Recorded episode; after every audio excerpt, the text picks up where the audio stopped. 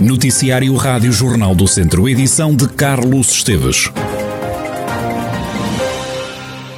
Portugal vai ter mais 90 guardas florestais. O anúncio foi feito pelo Ministro da Administração Interna em Viseu. Eduardo Cabrita garante que dentro de dois anos vão estar no ativo, em Portugal, mais de 500 guardas florestais. Exatamente quando mais 44 guardas florestais se encontram neste momento em formação. E quando hoje mesmo foi publicada a despacho que prevê o início de um processo de recrutamento de mais 90 novos guardas florestais.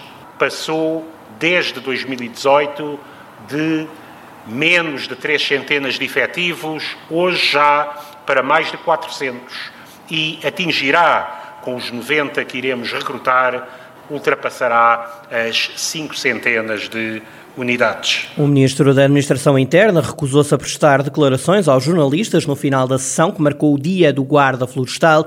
Na sessão esteve também Conceição Azevedo, Presidente da Câmara de Viseu.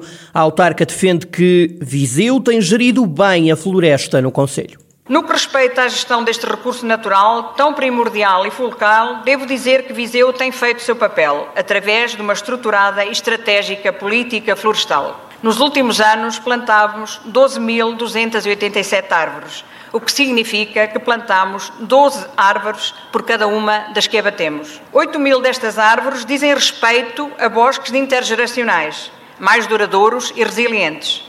Constituem verdadeiros planos PPRs para as gerações futuras do ponto de vista ambiental, mas também no que respeita à valorização. Saliento também a criação dos ecopontos florestais, um projeto no qual Viseu é pioneiro. Conceição Azevedo, presidente da Câmara de Viseu, a cidade foi palco do Dia do Guarda Florestal. A cerimónia contou com a presença do Ministro da Administração Interna, Eduardo Cabrita.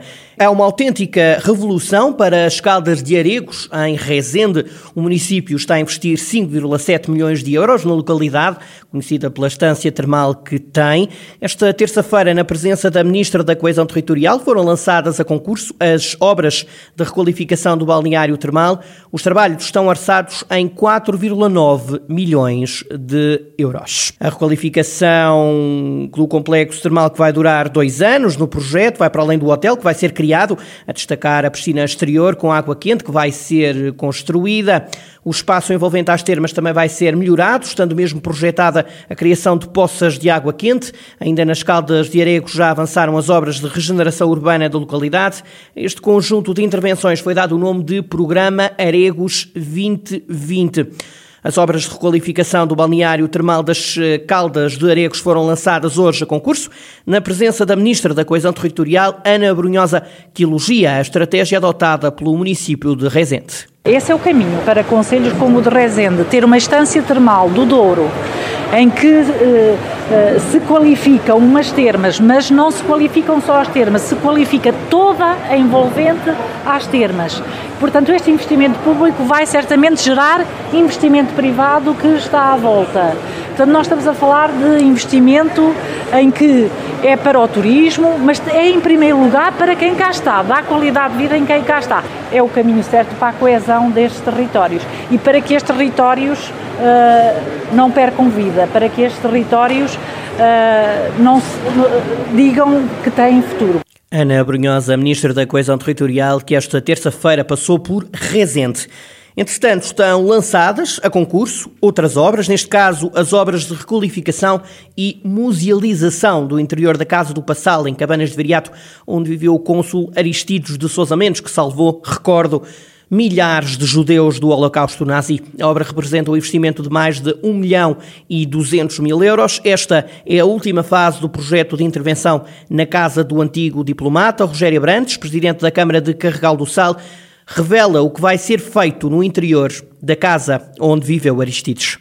Com cave e mais três pisos, é? em cada uma delas vai ficar na cave parte ficar todas as instalações técnicas, portanto no piso 1 fica a recepção, também exposições, no piso 1 portanto será totalmente dedicado às exposições, E o piso 2 eh, será o centro de documentação e serviço educativo, onde será criada até uma claraboia com iluminação artificial indireta, portanto, numa referência à, direta à antiga capela altar que ali existia, ou que terá existido, e, e, e portanto, eh, será, como eu digo, a finalização da obra para depois eh, se poder abrir ao público dentro do, do espaço.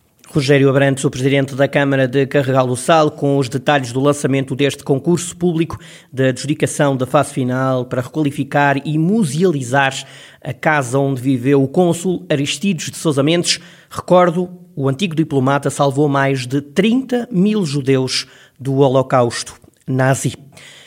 Não há Feira de São Mateus. A decisão foi conhecida esta manhã, pelo segundo ano consecutivo. Aquela que é conhecida como a Guardiã das Feiras Populares foi cancelada. A autarquia espera que haja condições para que em 2022 se torne a poder realizar, se possa, aliás, realizar esta feira. Entretanto, está a ser preparado um evento com animação de verão. Em 2020 foi organizado o Cubo Mágico, um evento que se centrou sobretudo na Rua Direita.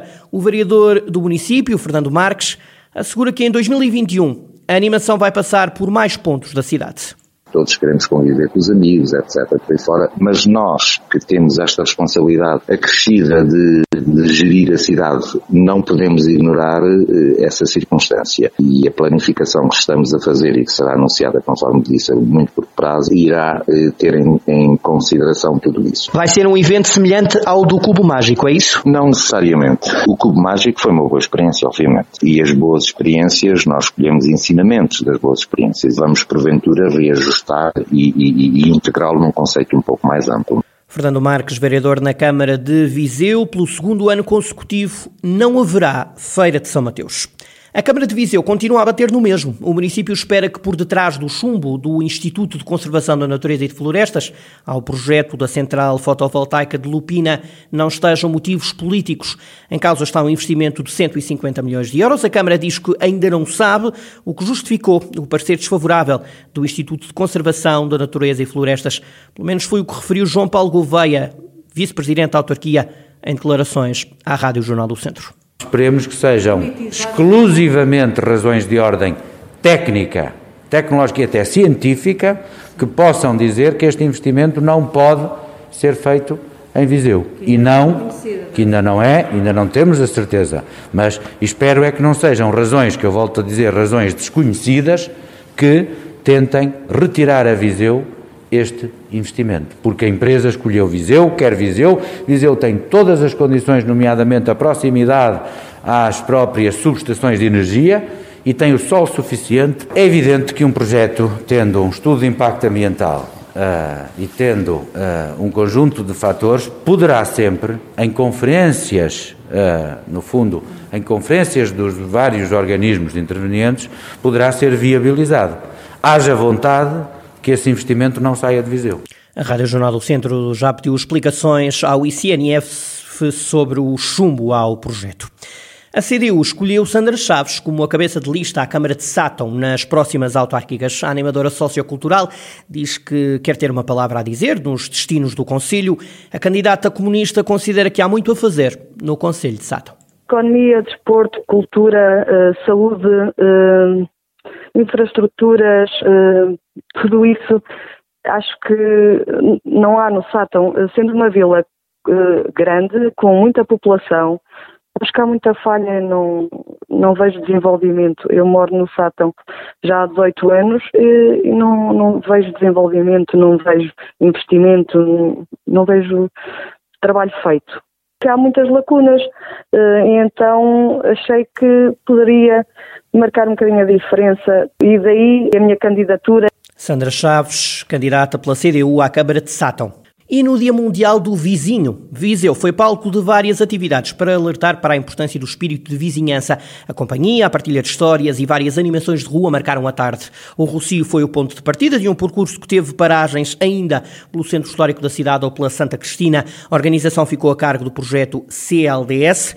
Em declarações à Rádio Jornal do Centro, Aníbal Maltês, coordenador desta iniciativa, defende que o espírito de vizinhança é hoje o foco de vários projetos de desenvolvimento social talvez por se ter perdido um pouco em todo o lado, não só em Viseu, hoje seja também uma das atividades mais valorizadas em termos de projetos de desenvolvimento social. A valorização das comunidades, a auto-organização das comunidades, o, o sentimento de identidade e de pertença. Quando falamos de comunidades, pode ser um bairro, hoje, por exemplo, será o centro histórico, pode ser um bairro, é uma cidade, é uma aldeia. Eu sou Viseu, pode ser, eu sou Rua Direita, eu sou centro histórico, eu sou Balsa, eu sou Viriato, eu sou Pelodiosa, eu sou Silgueiros. Ao Estrago Mango, com a tarefa da animação musical e da partilha de pequenas histórias em alguns pontos da cidade, como descreve Ana Bento, principal rosto e voz do grupo tipo de música que se baseia em histórias, algumas delas até histórias reais que aconteceram na zona de Viseu, histórias entre vizinhos e também é uma forma de perpetuar estas relações das pessoas e a forma como elas vivem e como se relacionam. Esta foi uma iniciativa que teve também a participação dos alunos da Escola Profissional Mariana Seixas.